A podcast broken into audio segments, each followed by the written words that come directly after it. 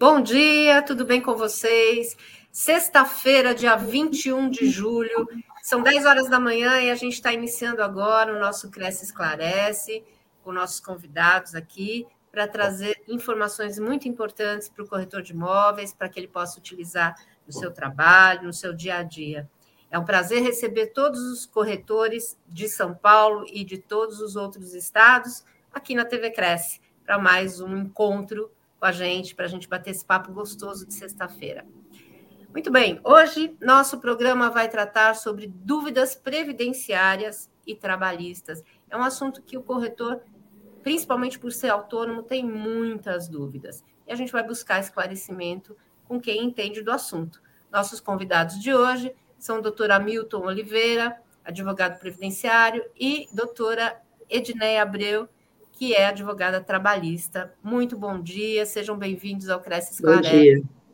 Bom dia a todos. Bom dia.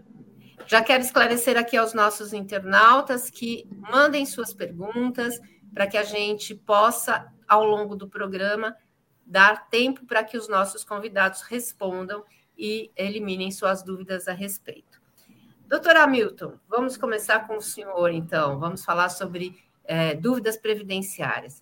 Eu queria que o senhor explicasse aqui para o nosso público quais os tipos de segurados da Previdência Social.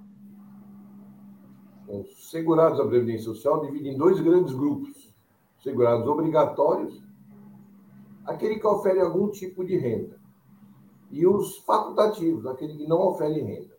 Exemplos: o empregado, o empregador, o contribuinte individual, que seria o caso da maioria do, do, do público presente hoje, eles recebem renda e são obrigados a contribuir, são denominados contribuinte individual. E os facultativos são o estudante, a dona de casa, o desempregado, então eles são facultativos, recolhem facultativamente.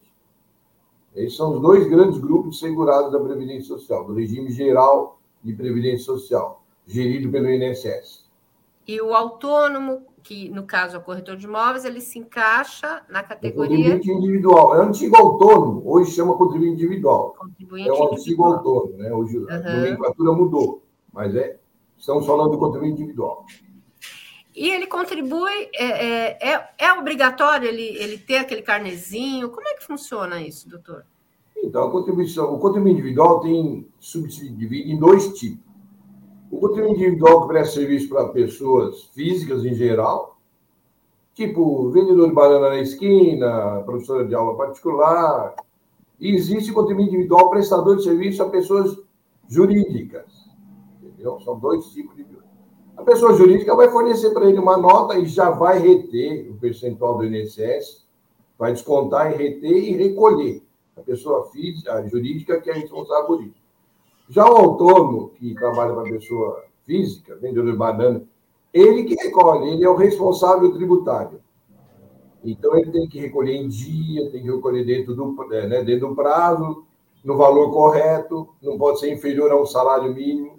Se, se ele recolher inferior, futuramente ele vai ter que complementar. E essa complementação vai ter juros de correção monetária. Portanto, o ideal é recolher no valor certo, no mínimo sobre o salário mínimo. E aí o contribuinte, o contribuinte individual que presta serviço para pessoa jurídica, ele tem um bônus, ele recolhe apenas 11% e pode escolher o benefício, ou aposentadoria por idade e por tempo de contribuição. Já quem, o autônomo, que recolhe só sobre 11%, que ele presta serviço pessoa física, só tem direito à aposentadoria por idade. Se ele quiser ter aposentadoria por tempo de contribuição, ele tem que recolher sobre 20%. É, existe uma série de, de alterações que foram feitas, né? É bem complexo, né, para a gente poder se situar. E é, que benefícios que o segurado de INSS, no geral, ele pode receber? Bom, se ele estiver incapacitado, que é o que acontece, não doente, incapacitado, e essa avaliação da incapacidade dele vai ser feita por um perito, um médico perito. Ele pode buscar dois tipos de benefício. Antigamente chamava auxílio doença e aposentadoria por invalidez. Hoje mudou a nomenclatura, é, benefício por incapacidade temporário, que é o antigo auxílio doença, ou benefício de aposentadoria por incapacidade permanente. Tá? Os dois são benefícios provisórios, Porque a turma confunde. Aposentei por invalidez e acha que é para sempre. Não, não é. Segundo a lei, tem que passar de dois dois anos pela perícia. Isso normalmente não acontece. Mas pela lei está escrito dois em dois anos. Ele pode pegar a aposentadoria, aposentadoria programada, que hoje mudou a nomenclatura, que teve uma mudança da Previdência em 13 de 11 de 2019. Até lá existia aposentadoria por idade e aposentadoria por tempo de contribuição. Hoje existe uma só, chamada aposentadoria programada, que exige idade e tempo. A mulher pode buscar o salário de maternidade, se por acaso cometer algum delito aí no trânsito, for preso, a família pode receber auxílio de reclusão, entre outros benefícios. Esses são os principais. Uhum. E eu queria que o senhor explicasse, já que o nosso público é o corretor de imóveis, eu queria que o senhor falasse desse mais uh, uh, explicações, mais detalhes de como funciona essa contribuição para o contribuinte individual autônomo, né? Para que o nosso corretor entenda exatamente o que, que ele tem que fazer. É, se ele estiver ligado a uma empresa física, que nem toda dona de corretagem, né, ele vai pegar e aderir né, ao contribuinte. Às vezes ele trabalha autonomamente mesmo. Então ele recolhe ou através de um carnezinho que ele compra na livraria, um tá. carnezinho laranja, ou ele pode recolher pela própria, pelo próprio INSS. Eu imagino que todo mundo atualmente deva ter a senha do meu INSS, um, um site do INSS chamado meu.inss.gov.br. Ele entrando lá com a senha dele, vai ter uma opção de gerar guia. Ele gera a própria guia pela internet e paga. Entendeu? Então, ou ele paga pelo, pela internet, ou ele compra esse carnezinho, preenche todo mês e paga. E é ele que escolhe o valor que ele vai pagar? Como é que, funciona, como é que funciona em termos de então, cálculo do valor? Aí é aquele negócio que eu costumo falar aqui, não gosto muito do que eu falo, mas cada um vai colher o que plantar. É. Se ele recolher sempre pelo mínimo, lá na frente ele vai aposentar como mínimo. Se ele recolher me, pelo valor mediano, vai ter aposentadoria mediano. Se ele recolher pelo teto, também, por outro lado, não adianta a pessoa já ter 300 contribuições falta lá cinco anos, 60 contribuições, e querer contribuir pelo teto, se, se ele sempre contribuiu pelo mínimo. A média vai dar mais ou uhum. menos. Então, tem que fazer um planejamento previdenciário. Planejamento previdenciário, assim, de acordo com as contribuições que ele já tem, quantas que ele tem que fazer em que valor? Qual que é o valor que ele pretende aposentar? Será que ele consegue alcançar ainda? Então, esse planejamento previdenciário é super importante. É, se ele está começando a contribuir agora, né? É, as pessoas têm a ideia, eu não sei se é correto isso ou não, até gostaria que o senhor esclarecesse. As pessoas têm a ideia, eu começando agora, eu vou começar pelo mínimo, né? E aí, quando estiver lá na frente, eu vou pagar pelo máximo. É, então, é correto ideia, isso? Essa ideia é equivocada, porque assim, no passado, até 99, era assim. Era assim, né? O mais esperto recolhia pelo valor baixinho, baixinho. Quando chegava nos três últimos anos, ele recolhia pelo teto. Como a aposentadoria era feita pela média dos 36 últimos salários, essa pessoa saía bem.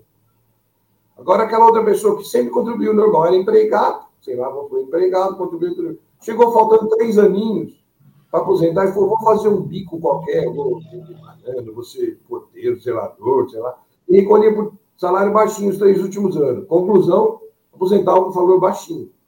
Hoje, aí depois de 99 até 13 de 11 de 2019, mudou a forma de cálculo. A forma de cálculo, sim, pegava todas as contribuições de 7 de 94 até a data que você fosse dar a entrada, atualizava, excluía 20% das piores contribuições, tirava a média das 80.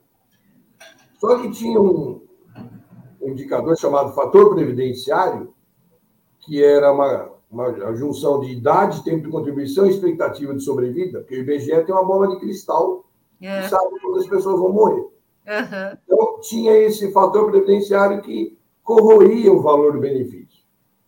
13 de 11 de 2019 mudou de novo a fórmula de cálculo. Hoje ele já pega todas as contribuições, não exclui 20%, de 7,94 até a data que for dar a entrada do benefício, pega todas. Só que tem um outro, tem um dispositivo nessa emenda condicional que permite descartar contribuições. Então, você descarta as piores contribuições. Então, para quem tem bastante contribuição, vai ser bom, porque ele vai poder uhum. descartar o máximo possível das piores. Ele tem que deixar no mínimo 15 anos hoje, para quem já estava no sistema. Entendeu? Tem que deixar 15 anos. Então, é assim que funciona. Então, teve o cálculo que era a média dos 36, teve o cálculo até 13 do 11, que era a média dos 80% dos melhores salários, e hoje a média é de todas as contribuições com o descarte. Entendeu? E aí, com essa mudança da Previdência, normalmente eles criam uma regra chamada regra de transição, para quem já está no sistema. É. A ideia da regra de transição é favorecer quem já está no sistema. Na última reforma, 13 de 11 de 2009, criou cinco regrinhas de transição. Entendeu? É pedágio de 50%, depois de tempo pode entrar em detalhe, pedágio de 100%, idade mínima, pontuação e a regra de progressiva de idade. A pessoa pode apresentar com mínimo de 15 anos para quem já estava no sistema. Tanto faz homem ou mulher.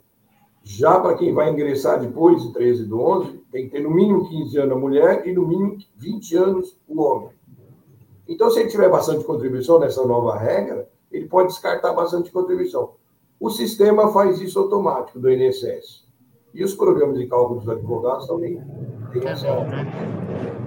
E a, a, existe a possibilidade de acúmulo de benefícios? É possível acumular benefícios? Sim, é possível acumular benefícios.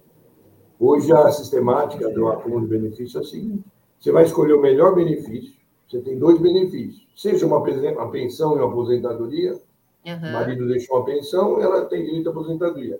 Ela vai escolher o de maior valor benefício, maior valor a receber integralmente. O outro benefício vai ser fatiado. Então, até o salário mínimo recebe o valor do salário mínimo. Depois, entre um e dois salários mínimos, 60%, aí soma sobre o salário mínimo, mais 60%. Vamos supor, exemplo de benefício de 4 mil reais. Ele recebe 1.320, depois entre 1.320 e 2.640, 60%, depois 2.640 mais 3.800, 40%, e aí vai, vai fatiando. Acima de 4 salários mínimos é 10%. Aí soma as, as parcelas, entendeu? Esse segundo benefício. Então, você escolhe o maior para receber integral e o outro vai ser fatiado. Entendeu? Entendi. Não pode receber duas pensões de dois maridos ou dois companheiros, tem que escolher a melhor delas. E aí você pode juntar a pensão com a sua aposentadoria, pode. Nesse esquema. Escolhe o melhor e fatia o menos favorável. Uhum. E qual que é a idade ideal que o senhor acha para que se comece a fazer, se comece a pensar num planejamento previdenciário? Aí eu acho que a partir do momento que começar a estudar, há 13, 14 anos, já tem que começar a pensar. Porque, como eu disse, quanto mais contribuição, melhor vai ser o descarte e maior vai ser o valor do benefício. Então, o ideal é começar cedo. Porque tem gente que começa tarde e aí está com 65 anos, não tem o tempo ainda mínimo. Porque, na verdade, são três requisitos para a pessoa apresentar minimamente. Né? Ele tem que ter idade, o homem 65 e a mulher de 62, a regra geral e mínimo de 15 anos de contribuição. E tem que ter 180 contribuição de carência. Isso é importante. E tem gente que chega no escritório e fala, oh, eu tenho 16 anos. Aí você vai lá, realmente ele tem 16 anos de contribuição. Mas pagou 20 contribuição atrasada. Não conta para carência a contribuição atrasada. Então ele tem que ficar esperto com isso, que ele tem que ter no mínimo 65 um homem, a 62 a mulher, 15 anos de tempo de contribuição e 180 de carência. Esse é o mínimo que a pessoa se aposenta hoje. Para quem vai entrar novo no sistema, o homem tem que ter no mínimo 20 e a mulher 15. E 180 de carência. Mas a maioria já está no sistema, né? Então nós estamos falando da regra de transição. É. E no nosso país a gente tem que se preocupar quanto, mais, quanto antes, né? Porque é, do jeito que, que a gente vive, né? E sabendo que o valor que a gente acaba recebendo da Previdência, a gente não tem. Todo mundo fala, ah, mas quando eu me aposentar, eu não consigo viver só com o salário né, que eu recebo da aposentadoria, né? Então, como é que funciona esse planejamento previdenciário? É, é bacana é, é, pagar uma previdência privada? O que, que o senhor acha? Bom, a previdência do regime geral previdência social ela é interessante porque ela tem algumas coberturas boas, né? Mas nada impede, eu acho legal pagar a previdência privada. Porque a previdência do regime geral é uma previdência de regime solidário. Você não recolhe para você, você recolhe para o sistema. Você recolhe para sistema. E pode ser que daqui para frente ocorra alguma mudança, como já mudou a Previdência, né? Previdência uhum. Social, regime geral mudou. Assim como o estatutário também mudou. E a previdência privada você recolhe para você. Então, quanto mais recolher, você está recolhendo para você. Tem a taxa de administração ali e tal, mas você recolhe para você. E no regime geral é um regime solidário, você só é, recolhe para o sistema. Então, se daqui um pouco chegar lá na frente e não tiver quem tiver contribuindo para pagar as aposentadorias, também não vai ficar.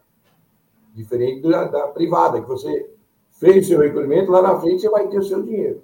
Mais uhum. ou menos naquela regra que já foi estabelecida quando você fez, assinou o contrato da Previdência Privada. Mas acho que vale a pena sim. E esse planejamento previdenciário, como é que funciona? Vai depender muito da quantidade de contribuições e da qualidade. Como eu disse, cada um vai colher o que plantou. Se você tiver boas, boas, bons recolhimentos, a sua média vai ser boa, com certeza. Então, de repente, a pessoa fala, ah, eu já tenho 300 contribuições, falta lá mais umas 100 contribuições. Vale a pena fazer um planejamento. De repente, você não precisa contribuir todo mês, ou recolhe a cada três meses, ou recolhe a cada seis meses pelo teto, é mais vantajoso você ficar recolhendo mês a mês pelo mínimo. Recolhe duas vezes por ano pelo teto. Isso no caso do autônomo, né? É, para qualquer. É, para autônomo, empregado não uhum. autônomo mesmo. Então, precisa jogar no programa de cálculo, ele vai te dar um, te dar um parâmetro. Ó, se você fizer assim, você vai receber assado. Se fizer desse jeito, então dá para ficar simulando. Então, o planejamento previdenciário nada mais é do que simular. Está jogando contribuições, valores periodicidade, recolhe a cada dois meses, a cada quatro meses, a cada seis meses, recolhe pelo teto, pelo valor mínimo, pelo médio. Tem gente que não precisa recolher mais pelo teto, que não vai mudar. Porque já tem bastante contribuição, falta pouco. Então recolhe, uma a cada seis meses pelo mínimo. Tudo isso vai depender de cada, do status de cada um.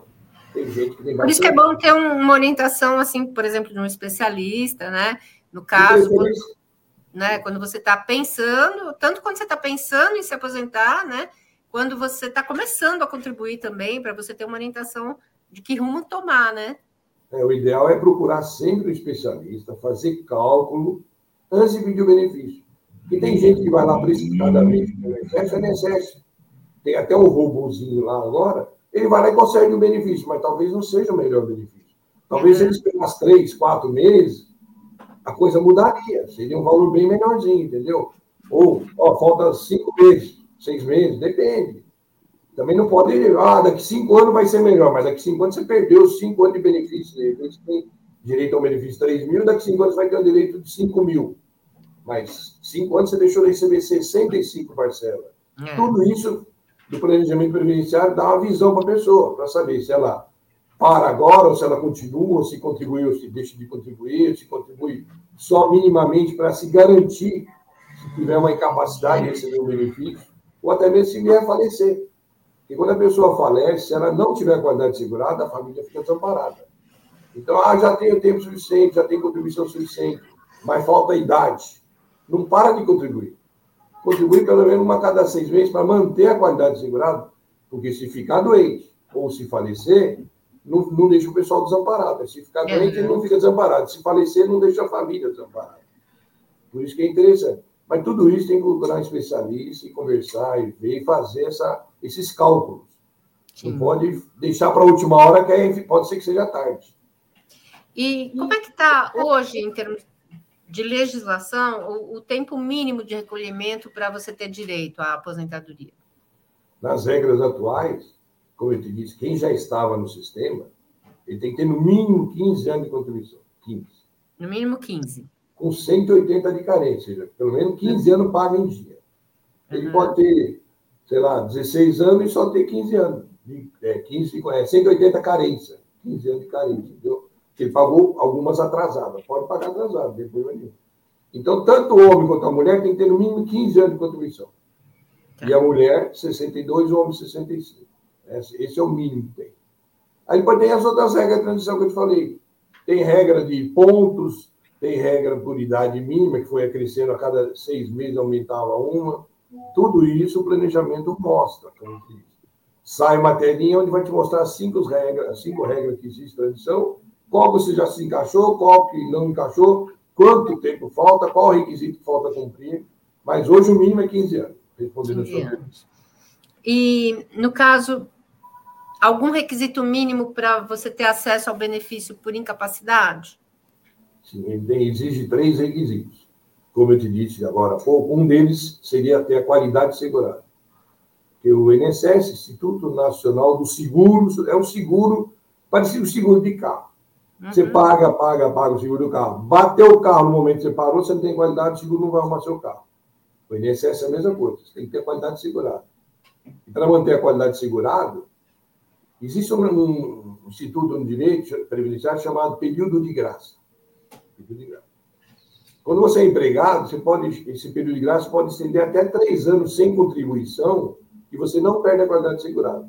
A regra geral são 12 meses. Se ele for mandado embora, mais 12, 24 meses. Se ele tinha mais que 120 de contribuição, mais 12. Então ele pode ficar até três anos. Já o contribuinte individual só pode ficar até 12 meses. Aí ele parou de contribuir. Ele pode ficar até 12 meses. No 13 terceiro ele já perde a qualidade segurada. Falando grosseiramente, quer ter um cálculo é. lá, 45 dias. Então ele precisa ter qualidade segurada, primeiro requisito. O outro é a carência. A carência para o benefício por incapacidade são 12 contribuições na vida dele, toda. Basta ter 12. Se ele perdeu a qualidade segurada, ele vai começar a contribuir de novo, ele tem que contribuir com seis seguida, tem, tem que pagar 50% da carência, que são seis, e aí ele vai ter a qualidade segurada, vai ter a carência. E o terceiro item é a incapacidade, que é avaliado por um perito, um médico perito. Ele que vai determinar se você está incapaz ou não, e qual tipo de incapacidade. É, ele vai receber o benefício, auxílio doença antigo ou aposentadoria, depender da, do enquadramento dessa incapacidade. Ela pode ser parcial e temporária, parcial e permanente, total e temporária, total e permanente. Então, cada uma dessas tem uma variação. Tem aquela situação que ele está incapaz e não pode exercer aquela profissão, então ele recebe auxílio doença e é mandado para reabilitação profissional. Para tentar ser uma profissão que não utiliza, por exemplo, tanto o braço dele, que está incapacitado pelo braço. Então, vai achar uma, uma atividade, vai fazer uma reabilitação profissional, se encaixar numa atividade que não use tanto o braço.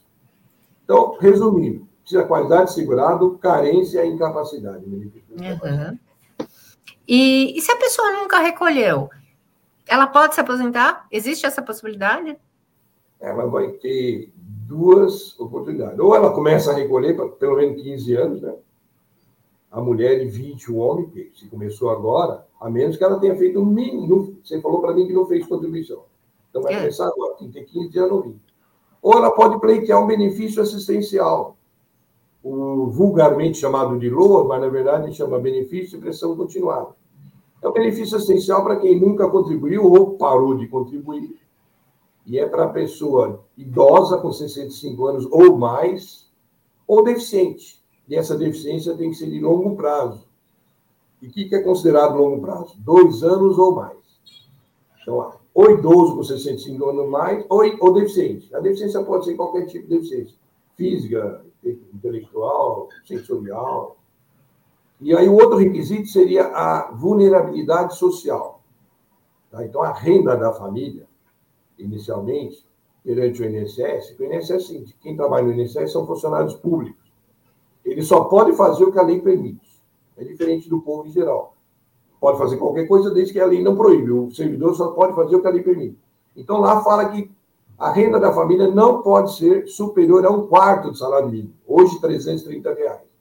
Então, pega a renda da família, divide pelo número de pessoas, se for maior que 330, não tem direito ao benefício de prestação continuada. Se for igual ao menor, dá para. Na justiça, já dá para buscar esse benefício com até metade do salário mínimo. A justiça já concede esse benefício se a renda for até meio salário mínimo, 660 reais. Entendeu?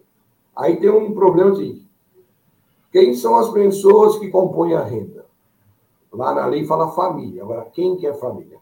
Família o companheiro, marido, filhos menores, solteiros, irmãos solteiros. De repente, você tem dentro da sua casa um irmão que foi divorciado, ele não é solteiro.